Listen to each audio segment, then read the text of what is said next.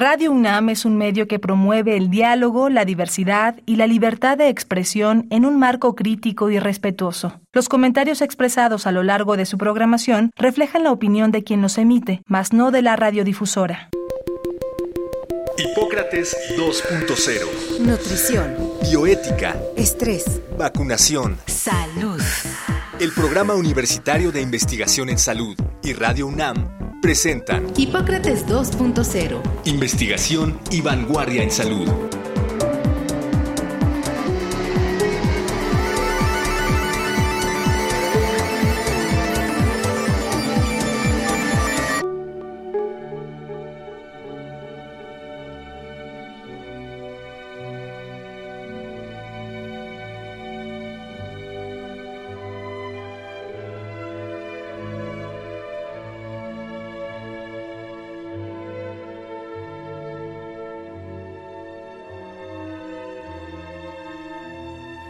Hola, ¿qué tal? Bienvenidos a Hipócrates 2.0. Yo soy Mauricio Rodríguez. Como cada semana les doy la más cordial bienvenida. Agradezco que nos estén sintonizando aquí en Radio Universidad. Para el programa de hoy invitamos a la doctora Carolina Santillán Torres Torija, que ustedes ya la han escuchado aquí desde el primer programa. Ella estuvo en nuestro primer programa y, y en nuestros aniversarios ha estado y en varios programas, ahora en la pandemia también ha estado ayudándonos. Vamos a hablar sobre el impacto psicológico de la pandemia y Carolina pues tiene un material que ha publicado recientemente y que nos va, nos va a contar un poquito. Eh, la doctora Santillán es psicóloga, maestra y doctora en psicología, es profesora de la FES Iztacala y miembro del Sistema Nacional de Investigadores. Y es supervisora académica de la estrategia Crisis, Emergencias y Atención al Suicidio de la UNAM, ahí mismo en la FES Iztacala y pues es una eh, especialista en estos temas, así que lo primero es darte la bienvenida, agradecerte que hayas aceptado la invitación, Carolina. Muchas gracias. Muchas gracias a ti, Mauricio, y con mucho gusto de estar con la audiencia hablando de estos temas. Buenísimo. Ya hemos platicado a lo largo de la pandemia, te hemos invitado ya algunas veces para platicar sobre el impacto psicológico eh, con los elementos que se van teniendo, ¿no? Eh, primero la, la, la, etapa inicial donde todo era incertidumbre, después donde ya aparecía algunas eh, certidumbres, ahorita estamos en un momento, pues no voy a decir completamente distinto, pero, pero sí estamos en un momento muy diferente de, de la pandemia por todo lo andado. Valdrá la pena poner allí sobre la mesa algunas de las, de las definiciones, no sé, cuarentena, aislamiento, estresores y esto para luego ya arrancarnos con algo más de los, de los conceptos que queríamos platicar. Sí, como no, pues como dices, eh, ha sido todo un fenómeno que pinta para longitudinal. Al principio veíamos un estresor agudo, inesperado, con el que teníamos pocas herramientas, pero ahora ha sido maravilloso lo que la vacunación ha hecho y como Omicron ya no se recibe con tanto miedo, ya uh -huh. no estamos los que estuvimos buscando oxígeno. Entonces, pues sí teníamos al principio dos grandes grupos, ¿no? Los que tenían que eh, salir a trabajar y los que podríamos eh, en un principio hacer un confinamiento voluntario. Y un grupo muy importante de personas que logran adaptarse a estos estresores agudos uh -huh. y un grupo de 30, 20% que estaban mostrando dificultades para adaptarse sí. a la forma nueva de trabajar, a la forma nueva de estudiar. Y entonces hemos tenido, digamos, en esta curva del estrés, que es un concepto muy bonito de Hansel, en donde hay tres momentos, ¿no? La fase alarma, la fase de resistencia y la fase de agotamiento.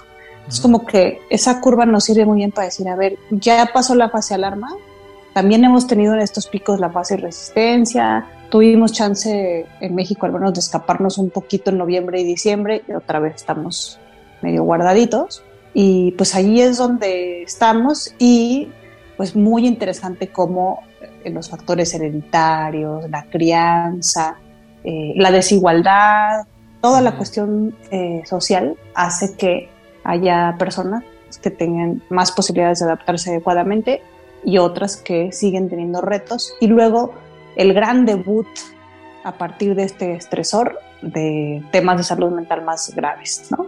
Eh, pero hay un grupo de personas que traen factores de riesgo, que traen herencia, principalmente crianza, y han estado expuestos a, a Factores de riesgo, ¿qué, qué, qué significará? Eh, antecedentes personales patológicos directamente, o sea, enfermedad mental en la familia, o adicciones, uso de sustancias, antecedentes individuales de, de violencia. ¿A qué, ¿A qué te refieres con, con factores de riesgo?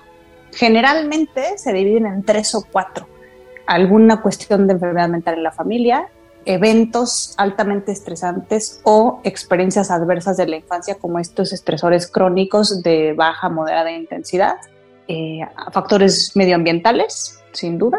Y entonces yo siempre regreso al comentario de nos va como llegamos a la pandemia con todo ese bagaje que nos predispone para que estalle la bomba y debute algo o nos protege de alguna manera y estamos ahí, así como estamos medio eh, huyéndole y evitando el Omicron, pues también podemos estar ahí, ¿no? Este, librándola. Y entonces, el, el problema más importante en México es el problema de consumo de sustancias. Y es un tema que con la pandemia se incrementa el consumo, empiezan las personas a voltear a ver al alcohol para intentar medicar problemas de sueño, para medicar el aburrimiento, para medicar la ansiedad.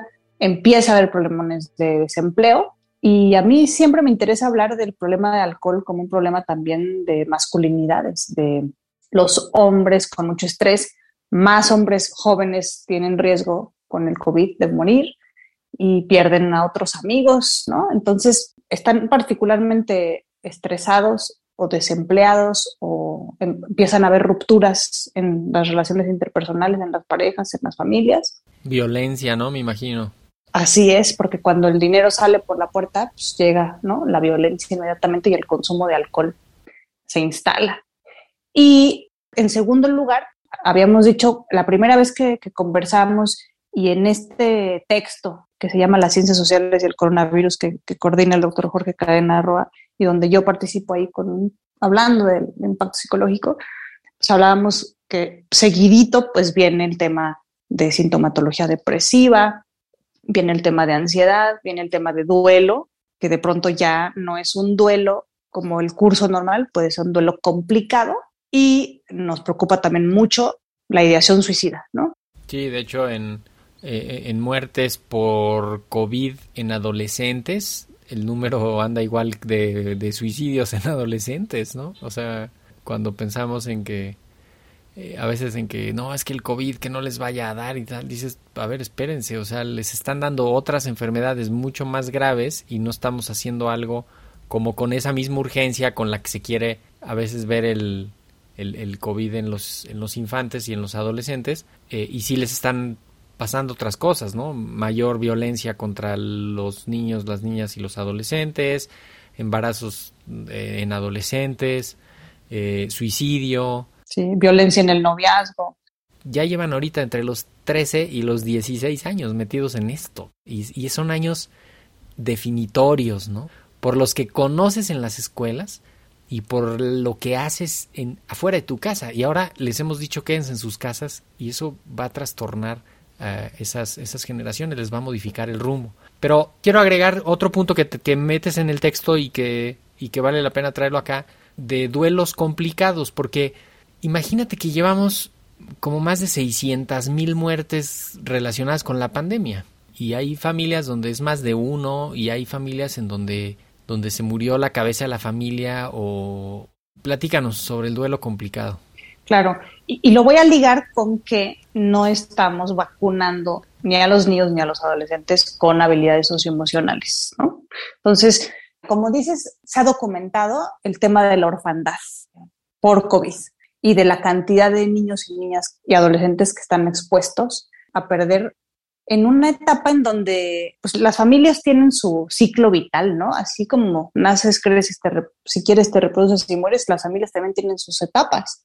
Entonces, en un momento súper importante donde la familia empieza a consolidar su identidad, sus valores, el jefe de la familia, que tiene más riesgo, fallece de forma inesperada y deja al sistema desprovisto, aislado, y entonces la mamá o, o quien pueda tomar el rol de proveedor el hijo mayor pues tendrá que abandonar la escuela para poder apoyar a los chicos. Entonces, hay una reconfiguración de los roles para intentar sobrevivir.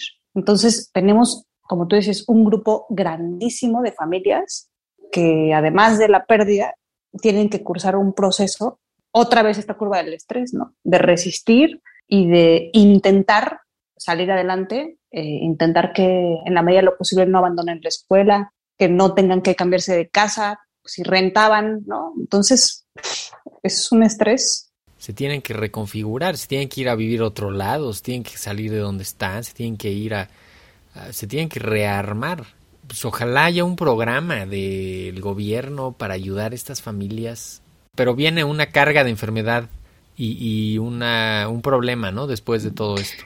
También tendremos que decir, para no caer como en este discurso muy pesimista, que afortunadamente ante un evento muy estresante o, visto desde el punto de vista de trauma, la gran mayoría de las personas salen adelante, ¿no? Y también hay que señalarlo. Y que solamente un 30%, y si tenemos, por ejemplo, que tú lo sabes bien, los servicios de salud mental saturados y tenemos que decidir a dónde asignamos presupuesto, pues también podemos decir, bueno, no tendríamos que atender a todas las personas, pero sí monitorear a aquellas, porque un 30% va a tener dificultades, podríamos eh, hacer grupos de ayuda mutua, ¿no? círculos de escucha, intervenciones breves, grupales para poder llegar a más gente y crear una, una comunidad de apoyo con eh, elementos de psicoterapia basados en la evidencia, para que entonces no todas estas familias eh, se beneficiarían si lo necesitan, tal vez con urgencia, un 30% de ellas, pero sí parece ser que no está pasando eso, ¿no? No estamos todavía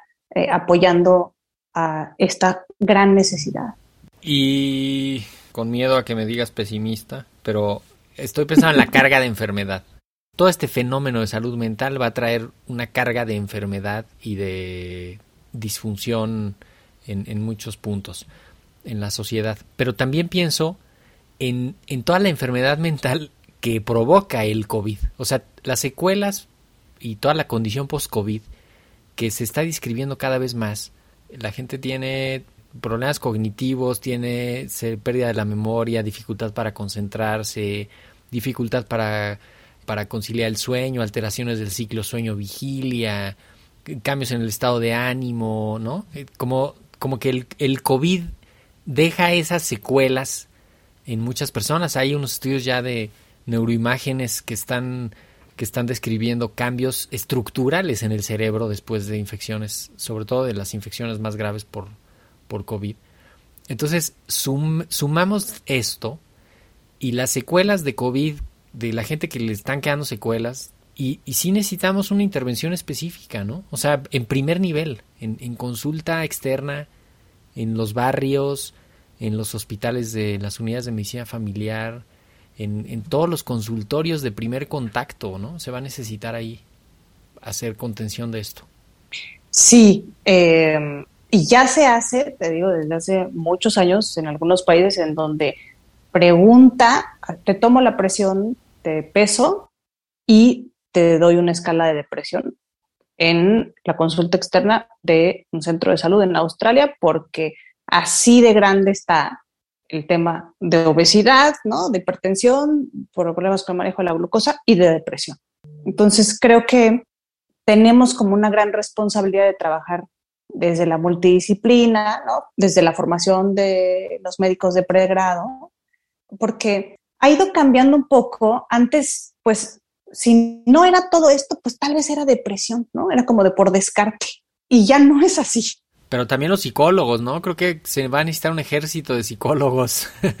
o sea, se va a necesitar que los médicos generales y los médicos de primer contacto tengan capacidad. Incluso no, descarto cualquier persona que trabaje con un paciente, ¿no? O sea, eh, los fisioterapeutas, que, que, ahora está la licenciatura en, en, fisioterapia, todos los de odontología, que ven mucha gente y pues, tienen ahí manera de identificar este, algunos elementos y, de referir oportunamente. Creo que el punto aquí va a ser, vamos a necesitar una red de detección que refiera, pero ¿a dónde? ¿Unos barcos a Australia o a dónde los vamos a mandar? ese, es, ese es un gran tema. nosotros en la FES Iztacala, pues somos una facultad de salud y entrenamos en esta figura de los guardianes o los gatekeepers a todos los profesionales de salud, no a los psicólogos, ni a los médicos de las médicas, a todos, a los optometristas, a los odontólogos, enfermería, porque así tiene que ser. Cualquier persona que tiene contacto cara a cara con otra persona y se dedica a la salud, no tendría por qué decir, eso es de otra ventanilla, ¿no? La salud mental se puede atender en la misma ventanilla. Si hay depresión o si hay una cuestión pues decíamos, ansiedad, depresión, consumo de sustancias, duelo, eso va a afectar la adherencia terapéutica, o sea, todo, ¿no? Entonces... el desempeño laboral, el desempeño académico, todo. Ahora, me gustaría que nos recordaras, Carolina, cómo advertir que, que me está pasando algo, que ando más ansioso, entrando en los terrenos de la depresión, que necesito pedir ayuda, que necesito recibir ayuda, ya no digamos pedir. ¿Con qué indicadores?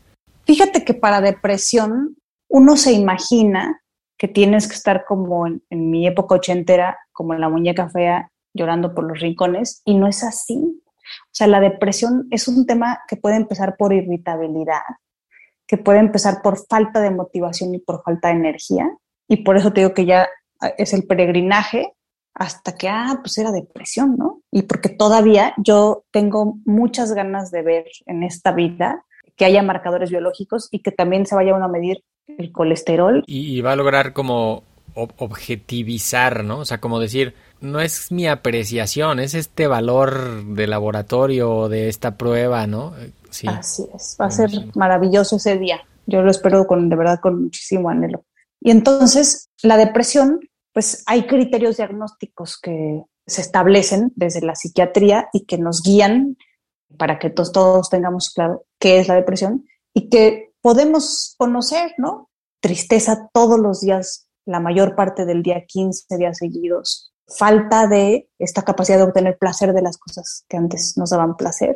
Y a mí me parece que para ansiedad, que es como la mamá de muchos pequeños este, hijitos, porque es muy amplia la ansiedad, y luego viene el estrés y trauma, digamos, pues más de dos horas al día preocupándose o con síntomas de adelantarse, anticipación ansiosa, de no poder dormir, de tener ya hábitos nerviosos que impactan en lo laboral, lo académico, en lo social. Hay personas que empiezan a evitar salir de su casa, a evitar hablar en público, Oye, ¿cómo lo diferenciamos ahora de, quédate en casa? Resulta que, que, fulanito no estuvo saliendo, o más bien no salió porque era ansiedad y pobrecito ahí se quedó encerrado. Eh, y, ya ahorita que decimos, pues sal con cuidado, este, ponte un cubrebocas, este, no te acerques mucho a la gente. sí, tenemos un gran grupo, un grupazo de fobia social que está fascinado con las clases a distancia con cámara apagada. Oye, y los víctimas de bullying, por ahí leí un reporte de unas encuestas en, adolescentes que muchos estaban en serio tranquilos en sus casas con sus clases porque no los estaban buleando en la escuela. Así es, están. Yo, tengo dos hijos pequeños y, y, también sería encantador poder, a partir de esto, que algunos de nuestros hijos decidirán que se sienten más cómodos en esta modalidad y con nosotros muchos cuidados de decir hasta dónde es fobia social esto, hasta dónde es una super evitación, hasta dónde pues tienes el derecho de poder, donde te sientas más cómodo y más productivo, pues, se vale, pero bueno. Sí, la frontera va a estar, la frontera va a estar difícil de percibir, ¿no? Oye, el, hemos repetido en varios programas eh, los servicios que prestan algunos centros de atención telefónica eh, de ayuda psicológica, en particular el de la Facultad de Psicología de la UNAM, que está abierto a todo público, tienen servicio profesional, no, no son estudiantes solos ahí a ver qué hacen, son personas capacitadas, algunos de ellos sí que están en formación, pero todos reciben capacitación, todos reciben supervisión y es, es un trabajo muy profesional que, que para nada es algo simplemente para llenar un hueco, ¿no? Es un trabajo muy útil la Facultad de Psicología tiene el teléfono 55 50 25 08 55. Lo voy a repetir, ellos están de lunes a viernes de 9 a 6 de la tarde en el 55 50 25 08 55 y me gustaría, Carolina, que nos ayudes un poquito a, a, fortalecer la confianza en estos servicios telefónicos, que no, que no la gente no piense que son algo inútil o algo así, ¿no? Que, que, hay que darles la, la, justa dimensión de que sí, sí tienen una utilidad, sí están bien hechos. ¿Qué, ¿Qué, nos podrías aportar en ese sentido? Y con mucho gusto porque conozco además personalmente a las personas que coordinan, supervisan y entrenan a este equipo de voluntarios, este ejército de, eh, como decías, no cualquiera puede estar frente a una línea, es alguien que tiene formación, que tiene experiencia y además tiene supervisión. Y además lo que hacen estos eh, call centers, tanto en la Facultad de Psicología como en la ENEO, como en la Facultad de Medicina, es que así como lo vemos en otros países, están haciendo investigación, están haciendo medición de las intervenciones, todos los tratamientos que utilizan tienen detrás el soporte empírico de qué es lo que funciona en intervenciones breves, muy específicas, depende cuál sea la problemática, y demuestran, ¿no? En estudios, eh, están publicando constantemente que sí podemos demostrar que hay una diferencia estadísticamente significativa del que llama contra el que no llama. Y eh, pues como universitarios, me parece que es muy importante conocer que eso existe, apoyar, porque tú tal vez puedes ser profesora, puedes ser eh, alguien que hace tutoría institucional, puede ser funcionaria, y que sería una foto que tendrías que tener en tu teléfono o en tu cubículo o en tu casa lista para poder referir a alguien y, y estará en muy buenas manos, ¿no? Ya sea si es alguien de la comunidad o es alguien externo. Igual en, en algunas facultades en particular ustedes en la, en la FES Iztacala, tienen servicios ahí de atención también para la comunidad local y, que, también pues, tienen un equipo de personas que están trabajando en eso, formándose en eso, supervisores, ¿no? Todo un equipo de trabajo. Claro, nosotros tenemos la fortuna de que vamos para un poquito más de seis años con el Centro de Apoyo y Orientación para Estudiantes, que es un equipo muy grande de muchas estrategias, varias enfocadas a salud mental, en donde los estudiantes en menos de 48 horas eh, reciben atención o si tienen una emergencia, en el momento hay alguien, otra vez, un egresado, alguien que está haciendo el servicio social, que se entrena y se supervisa constantemente y que tiene todos los recursos para poder apoyar a otro estudiante. Entonces, es una fortuna. Y hay otras facultades, la Facultad de Ciencias, por ejemplo, también tiene un programa esporas muy eh, interesante, muy activo.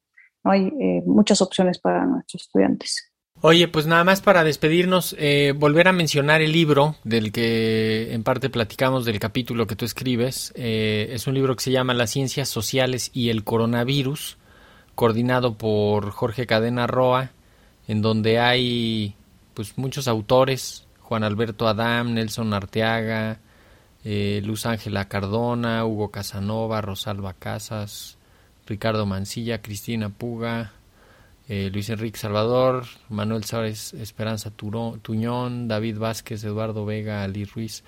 Em, ¿Dónde se consigue? ¿Cómo se consigue? ¿Dónde está? Este, ¿A quién le puede servir? Siempre las, nuestras recomendaciones son muy bien, muy bienvenidas por el auditorio. Claro, eh, pues afortunadamente es un texto que se publica primero en físico, también se publica en digital y eh, a través de la página del Sage, en novedades editoriales, ahí lo pueden bajar, eh, porque justo pues es un libro siguiendo esta línea del Open Access y ya está para que lo puedan revisar, sí. Ok, también lo pueden buscar en, me imagino, en, en la página de Comexo, que es el Consejo Mexicano de Ciencias Sociales, www comexo, así como suena, C-O-M-E-C-S-O.com. Eh, y si no, pues supongo que buscándolo en cualquier, en cualquier buscador le ponen las ciencias sociales y el coronavirus PDF y, y seguramente que lo van a descargar. Sí, y además es precioso porque para cada capítulo está en YouTube la conferencia de cada autor, entonces pueden, si te gusta YouTube, si te gusta leer, si te gustan ambas, ahí con mucho gusto estamos presentes. No, está, está padrísimo y, digo, vale la pena eh, hacer la mención que parte de lo que escribiste ahí un poco fue estimulado por las discusiones, por, por las entrevistas y, algo de los temas que hemos traído aquí a la mesa, ¿no? Sí, por supuesto. Ese capítulo nació con un programa que hicimos aquí con ustedes. Y, y ya ahora mira. No, está padrísimo eso. Para eso, justamente para eso sirve, para ir tejiendo, para ir tejiendo redes, construyendo puentes. Eh, esperamos que este programa sirva, sirva para eso. Nos tenemos que despedir, Carolina Santillán Torres Torija. Muchísimas gracias por, por haber estado en Hipócrates 2.0. Carolina es supervisora académica de la estrategia Crisis, Emergencias y Atención al Suicidio de la UNAM en la FES Iztacala. Muchísimas gracias, Carolina. Gracias, Mauricio. Un abrazo. Pues así nos despedimos. Esto fue todo por hoy. Yo les agradezco que hayan estado eh, muy pendientes, escuchándonos. Ojalá contemos con el valor de su, el favor de su atención la próxima semana. Muchísimas gracias. Esto fue Hipócrates 2.0. Quédense en sintonía de Radio UNAM. Hasta la próxima.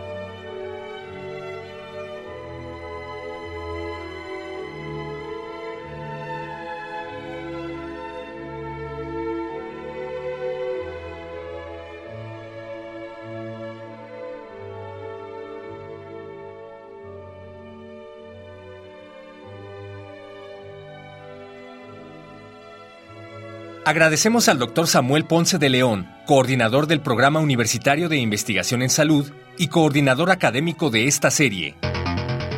El Programa Universitario de Investigación en Salud y Radio UNAM agradecen tu escucha. Te esperamos la siguiente semana para platicar sobre lo último en materia de salud e investigación en Hipócrates 2.0. Investigación y vanguardia en salud. Se despiden de ti en la producción Patti Gamboa, Héctor Castañeda y Alejandra Gómez. Hipócrates 2.0. Radio UNAM. Experiencia Sonora.